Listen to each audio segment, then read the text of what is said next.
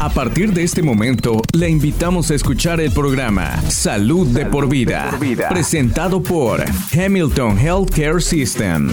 Ahora vamos a nuestro segmento de este día de hoy. Para hoy eh, hablaremos con el doctor Ashid Kabir del Departamento de Neurología de Hamilton Physician Group en Dalton. Doctor, gracias por acompañarnos el día de hoy aquí en este espacio. Estoy muy contento de estar aquí. En Hamilton están ocurriendo cosas muy importantes y emocionantes y me alegro de formar parte de todo esto. El doctor Javier es neurólogo del Departamento de Neurología de Hamilton Physician Group. ¿eh? Él y el doctor Juan González eh, diagnostican, eh, tratan y manejan problemas referentes con el cerebro, la médula espinal, igualmente los nervios y los músculos. Bueno, se especializan en el cuidado, igualmente tratamiento de la enfermedad de, Alzheimer, la enfermedad de Parkinson, los trastornos convulsivos, las migrañas, el síndrome del túnel carpiano y los accidentes cerebrovasculares. Hoy el doctor Kabir nos va a hablar del mecanismo de la enfermedad de Alzheimer. Doctor Kabir, eh, ¿cómo afecta la enfermedad de Alzheimer al cerebro? So what happens is um, changes in the brain that begin maybe a decade or more before symptoms appear lead to typically the patient seeking some care. Lo que él nos comenta sobre esto es de que lo que ocurre es que hay cambios en el cerebro que comienzan ahora, quizá una década o incluso mucho más tiempo antes de que aparezcan los síntomas. Durante esas, primeras etapas del Alzheimer, lo que empieza ya a ver son cambios eh, tóxicos que comienzan a aparecer. Por lo general, esto incluye una acumulación anormal de proteínas eh, que podría formar lo que llamamos eh, placas amiloides y ovillos. Normalmente se trata de proteínas que causan la muerte de células eh, sanas. No son proteínas anormales que provengan de otro lugar ni nada por el estilo. Suelen eh, cambiar o volverse tóxicas para las células y como resultado estas células cerebrales se mueren, pierden conexiones con otras células eh, cerebrales y a medida que pasa el tiempo comienza a haber otros cambios cerebrales complejos. En la enfermedad de Alzheimer, el daño se produce inicialmente con un par de, zonas llamadas el hipocampo, la amígdala, igualmente la corteza interregional. Estas partes del cerebro son esenciales por la formación eh, de recuerdos, especialmente para la memoria a corto plazo. Otras partes del cerebro eh, también eh, comienzan a verse afectadas. Si se realiza una resonancia magnética del cerebro, se ve que el cerebro empieza a parecer más pequeño. En las etapas finales de la enfermedad, el daño es generalizado. Vamos a nuestra próxima pregunta, doctor. Ahora, ¿cuáles son los primeros eh, signos de la enfermedad de Alzheimer? As a type of dementia, there's loss of thinking, remembering, reasoning skills. Al igual que con otros tipos de demencia, se produce una pérdida ya de la capacidad de pensar, recordar y razonar y normalmente la gente se da cuenta cuando esto empieza a interferir en la vida y las actividades eh, cotidianas de una persona. La enfermedad de Alzheimer es la causa más común de demencia entre las personas mayores. Así que a menudo la gente no le da importancia lo achacan a problemas normales de la vejez y cosas así. Pero se trata de algo más que eso. Hablamos, por ejemplo, de alguien que hace un año era capaz de hacer ciertas eh, cosas y ahora no puede y por lo general las habilidades se ven afectadas primero, eh, suelen ser las tareas más complejas como conducir y cosas así. Eh, doctor, ¿cuáles son las eh, etapas de la enfermedad de Alzheimer? Yeah, so we, we typically divide um, Alzheimer's uh, based on how you're doing clinically. La respuesta para esta pregunta, lo que dice el doctor, bueno, es que solemos dividir el Alzheimer en etapas de, en función de su evolución clínica. Con esto quiero decir que está la etapa preclínica, o Alzheimer temprano, que puede tener muy pocos síntomas. Es lo que llamaríamos enfermedad de Alzheimer leve y luego están los casos moderados y los severos. Durante las etapas preclínicas, las personas no presentan síntomas, pero los cambios eh, tóxicos de los que hablamos antes ya han comenzado y pueden ahora comenzar a ya observarse algunos de los síntomas de los que hablamos como problemas de memoria y así cosas, pero en general estos pacientes suelen ser capaces de realizar todas sus eh, tareas eh, cotidianas, son eh, capaces de seguir con su día, es solo que a veces se frustran porque las cosas no les resultan tan fáciles como antes. A medida que la enfermedad avanza hacia ya las fases eh, intermedias y más graves, empiezan ahora a tener problemas para reconocer a sus familiares y amigos. Con el tiempo, en las últimas etapas, se empieza a ver una incapacidad para comunicarse,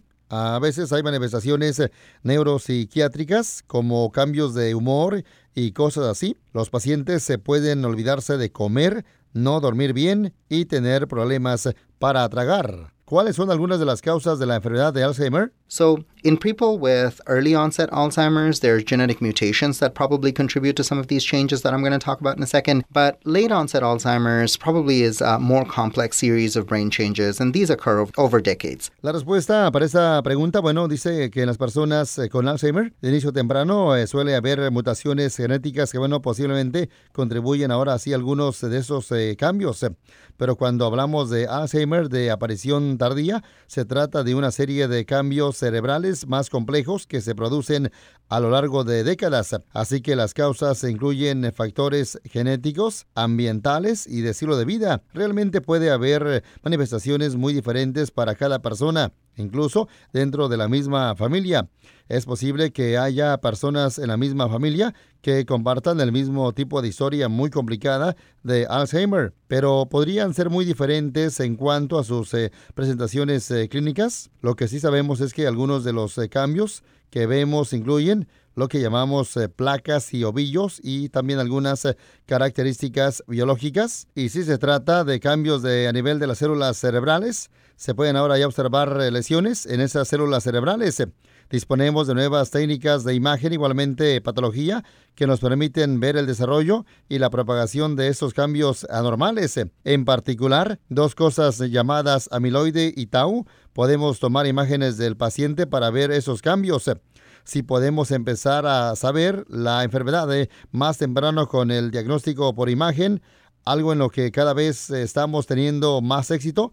Podemos ya recoger eh, fluidos para confirmar nuestros diagnósticos e igualmente obtener también imágenes de diferentes eh, tipos. De esta manera eh, podemos confirmar nuestro diagnóstico y así descubrir la enfermedad un poco antes. Sabemos con certeza que, bueno, se ha demostrado que ciertas eh, eh, dietas retrasan la progresión de la enfermedad, igualmente su aparición. Es muy importante explicar esto a, los pacientes eh, que, bueno, tienen este, antecedentes familiares significativos. Así que si un paciente no tiene ningún este, síntoma en un momento dado, pero tiene una historia familiar muy significativa, tal vez sea una buena idea considerar una dieta mediterránea o algo así parecido porque eso puede suponer una diferencia sustancial en cuanto a si desarrollan ya o no estos síntomas o cambios también cerebrales. Creo que es muy, pero muy emocionante poder modificar el curso de la enfermedad de alguien desde al principio. Vamos a nuestra siguiente pregunta, doctor Kabir. ¿Qué tratamientos existen actualmente para la enfermedad de Alzheimer? You know, there's no cure yet um, for Alzheimer's disease per se. There's nothing that reverses the changes in the cells that are already there. But um, the FDA, the Food and Drug Administration, has uh, approved several drugs to treat the symptoms of Alzheimer's disease. Todavía no hay cura para la enfermedad de Alzheimer. No hay nada que revierta los cambios en las células eh, que ya han eh, aparecido, pero la FDA eh, claro, lo que es la Administración de Alimentos y Medicamentos ha aprobado varios eh, fármacos para tratar los síntomas de la enfermedad de Alzheimer y algunos de ellos están ahora aprobados desde ya hace muchos años. También tenemos eh, al menos un medicamento de la FDA aprobado para intentar frenar el curso de la enfermedad. Y el objetivo de este medicamento es la patología subyacente. Algunos de estos ovillos y proteínas de los que hablamos durante años, lo que bueno ha habido son medicamentos para controlar los síntomas. A mis pacientes les gusta mucho estos medicamentos. No pueden revertir la patología que está ocurriendo, pero sí pueden mejorar los resultados clínicos. Nuestra pregunta próxima es, ¿hay tratamientos que saldrán eh, pronto? Yes, so we are targeting um, the uh, buildup of this abnormal proteins, and we're always looking at anything that we can uh, target from a genetic perspective as well. Sí, ahora el objetivo es la acumulación de esas eh, proteínas anormales y al mismo tiempo siempre estamos eh, buscando cualquier cosa a la que bueno podamos eh, apuntar desde una perspectiva genética. Pero en cuanto hacia la acumulación de las proteínas, hay un fármaco que ha sido aprobado recientemente y hay una serie de fármacos más que todavía están en, fase de proyecto y que la FDA está estudiando para asegurarse de que puedan ser clasificados como seguros igualmente eficaces para reducir la progresión de la enfermedad. En muchos casos es muy diferente de un paciente a otro. La enfermedad eh, puede ser muy diferente, así que siempre es bueno asegurarse de estar recetando algo que ayudará a un sector amplio de pacientes después de haber más que nada identificado eh, bien a esos pacientes eh, y decidido que los beneficios del tratamiento compensen los riesgos. ¿Y qué hay del tratamiento de los aspectos eh, conductuales de la enfermedad de Alzheimer? We definitely have a number of available um, treatments for this that are very effective. Definitivamente eh, tenemos una serie de tratamientos eh, disponibles que son muy eficaces para eso.